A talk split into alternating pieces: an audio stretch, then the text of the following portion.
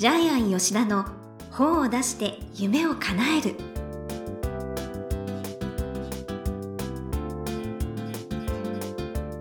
こんにちは倉島真帆ですジャイアン吉田の本を出して夢を叶えるジャイアン今回もよろしくお願いいたしますはい、よろしくお願いします。はいいよいよ2019年になりました、新しい年、新しい元号になりますね。そうです。ねさあ、まだわからないですよね、新しい元号はね。決まってないはい、です、4月に出るそうですけど、はい。はい。ちょっと楽しみにしてます。えー今はい。年はどんな年にしていきたいんですか、えっとですね、えージャイアンは、はい。あのーまた新しい本を書く構想を練ってます。はい、で、みんなで本を読もうっていう本を今年一冊出したいなと思ってます。みんなで本を読もう、はい、あのー本屋さんで本を買って本を読もうっていう。もうみんなビジネス書とか読まないですからね。ね。本離れが進んできてるので、あのジャイアンは本を出したい人の教科書で、本を書きたい人向けの教科書を書いたんで、えー今度はあのいい本を読みましょうみたいな感じで、はい。えー本を読む本をちょっと作りたいな。あそれもい。いはですね、みんながどんどん読みたくなるような、で去年の年末、はい。社員全員に今年何をやりたいか聞いたんですけども、はい。結構ねみんな旅行したい海外旅行したいが多かったんですけど。いいですね、はい。ちょっと面白かったのはちゃんと説明できる人になるとかねあるいは社長になるとかね、えーまあ自分が思ってることを、えーどんどん言って実際に全部あの実行してますのではいまあ社員の夢もジャイアン叶えたいなというふうに思っています。いいですねじゃあみんなで夢を一緒に叶えていく年にしましょうはいはい。ということで、ジャイアン吉田の本を出して夢を叶える。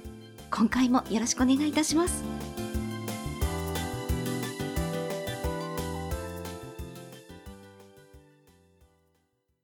続いては、いい本を読みましょうのコーナーです。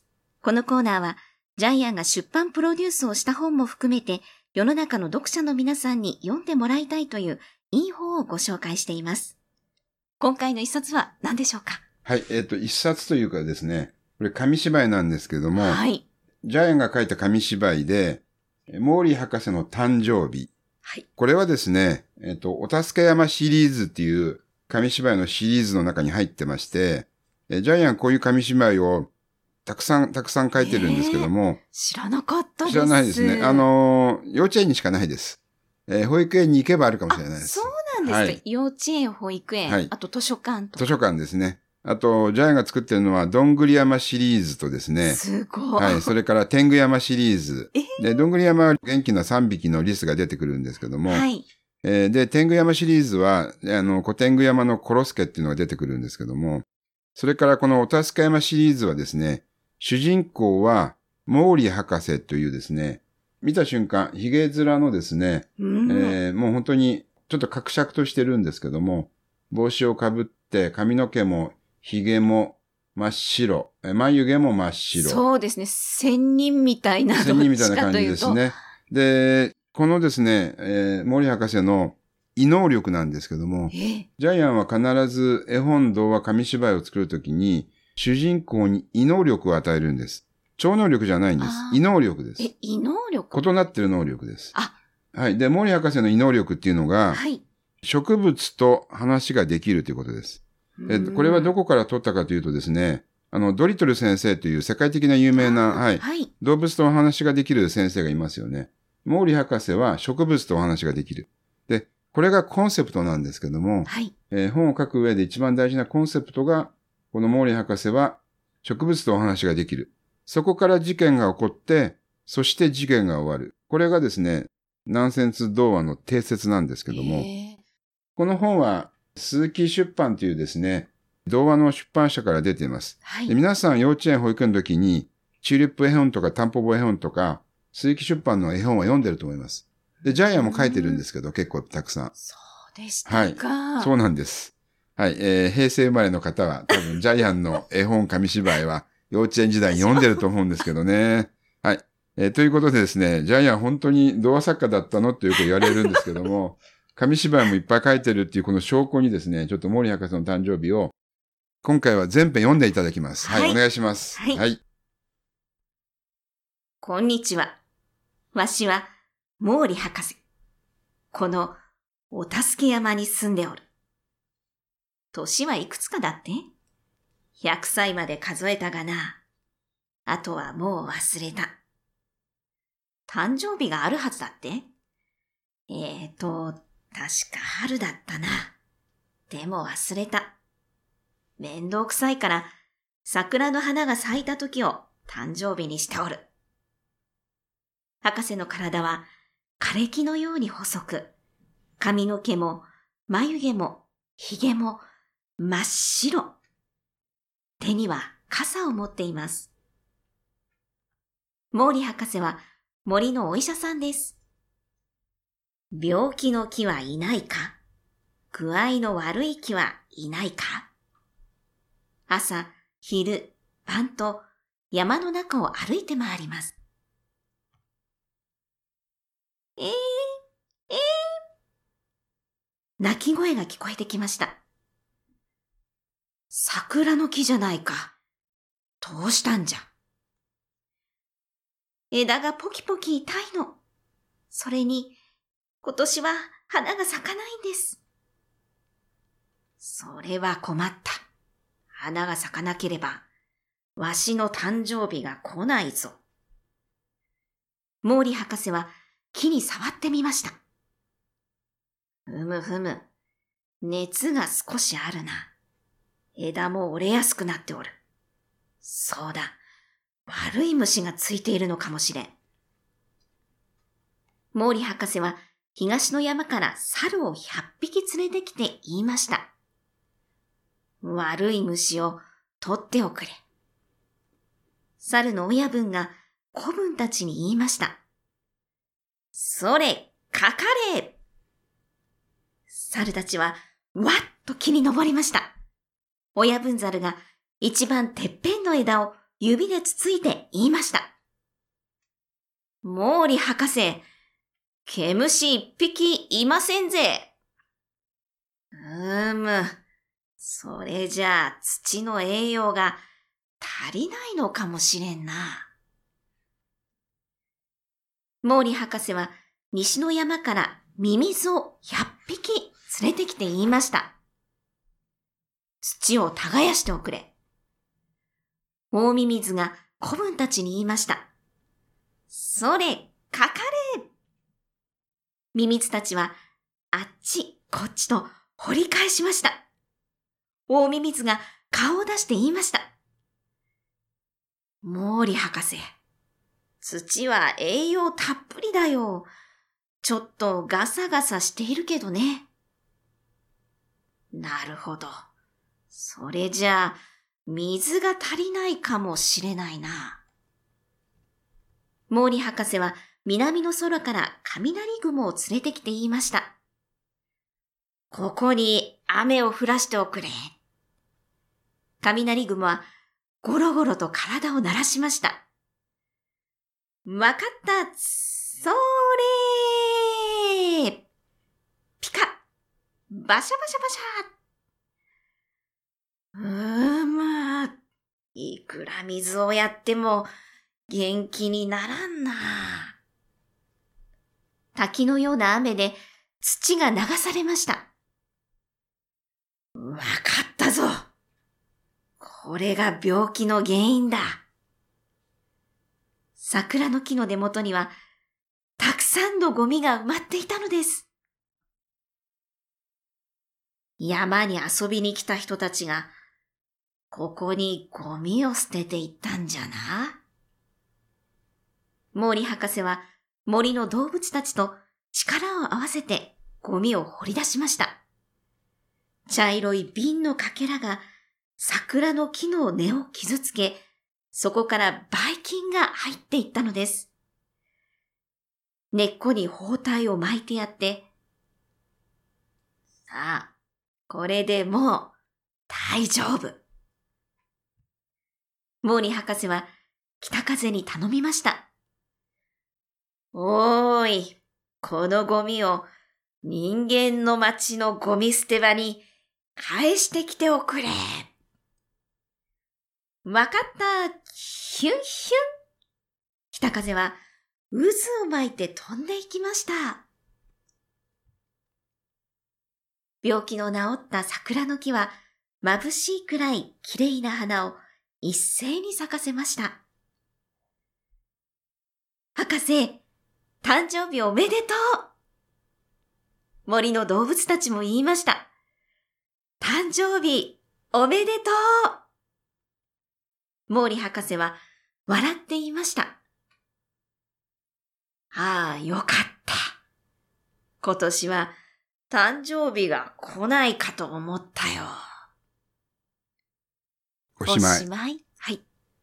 ということで、どうですか？感想は。はい、はい。あの、面白いです。いろんな動物も出てくるし。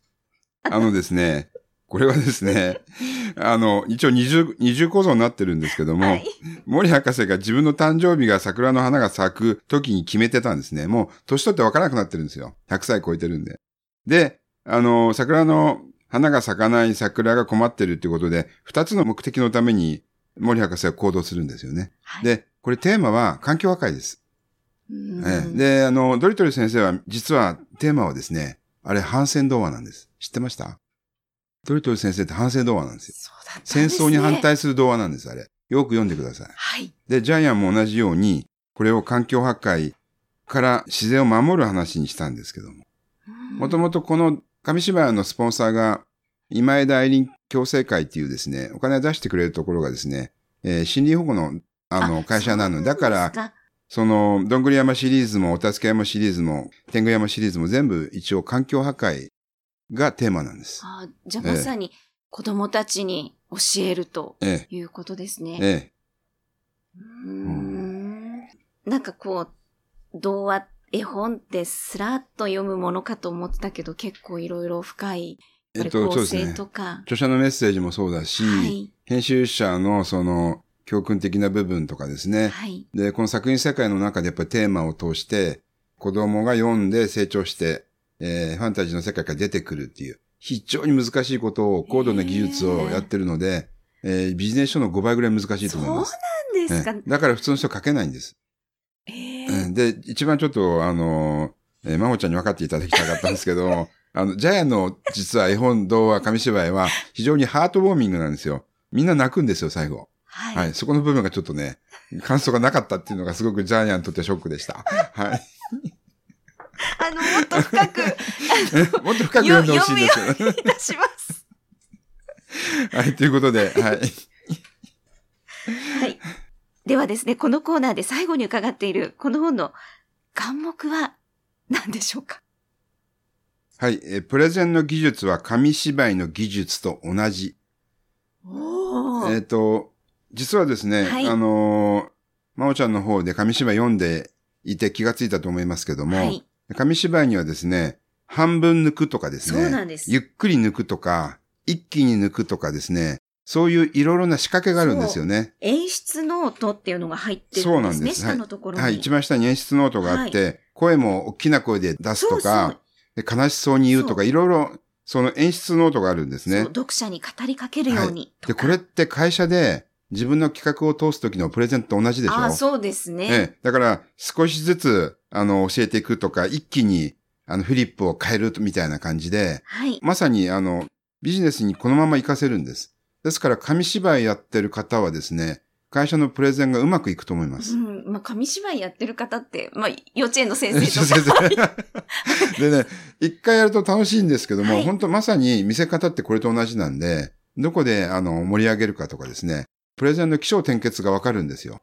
で、どこで人の心をつかむかとかですね。確かに。えで、もう一つですね、はい絵本と紙芝居の違いをちょっとジャイアン教えますけども、紙芝居は無駄なことは一切書いちゃダメなんです。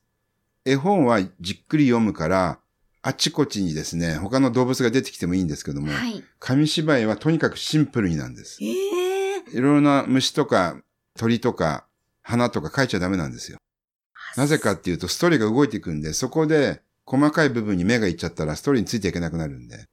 これがですね、紙芝居と絵本の大きな違いなんですよ。すごい勉強になります。ええ絵本はね、こだわってちっちゃいところまでいっぱいこだわっていいんですそうですよね。やっぱり、絵は子供たち見ますしえね。え何度も見るんで。はい。そこがね、紙芝居と絵本の大きな違いですね。そっか。はいや、私も学童保育で やってた？子供たちにね、本の読み聞かせしてるんですけれうども、ん。ちょっと今度、紙芝居も読んでみたいと思います。はい。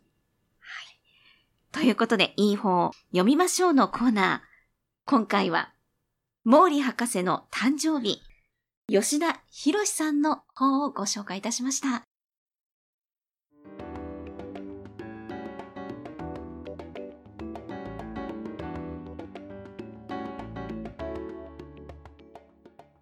続いては、本を出したい人の教科書のコーナーです。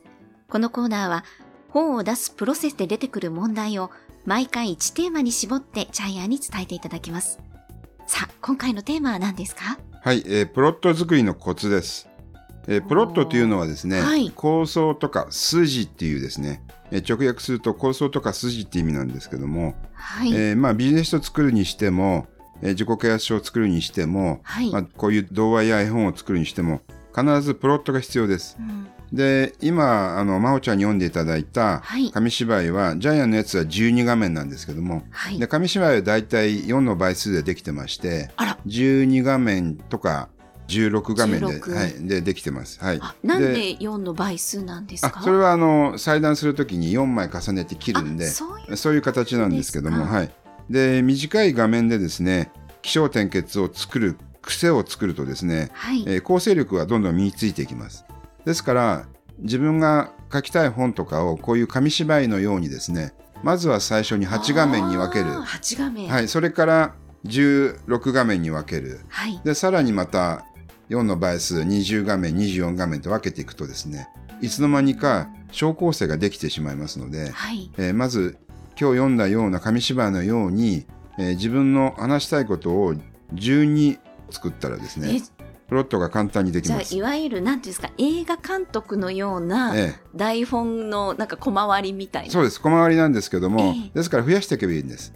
最初から全部何百画面って作るのは難しいので、はい。最初は12画面、16画面、20画面というふうにどんどん増やしていくと、はいい、つの間にか100画面、見開き2ページで200ページの本ができます。うんはい。ということなので、とてもこれは、えー有効な方法ですね。えーじゃあオチまできちんと考えてっていう。ということです。オチまで。うん必ずビジネス書にも自己啓発書にも気象点結がありますので、そうなん、はいでもそれいい方法ですね。いい方法です。とってもいい方法で、はいわかりやすくて、効果的で、汎用性が高くて、誰でもできなます。何にでも役立ちそうですよね。何にでも役立ちますねそれこそビジネスプレゼはいンもそう。ですし。先ほど言いました、そのプレゼンも、はい。このプロット作りでやっていくとうまくできるかもしれませんね。はい、じゃあ、ちょっと私も使ってぜひ、あの講演会やってるんで、ぜひあ講演会の、ね講演会の台本も、はいプロット作りでやってください。はいはい。ということで、本を出したい人の教科書のコーナー。今回は、プロット作りのコツということでお話しいただきました。どうもありがとうございました。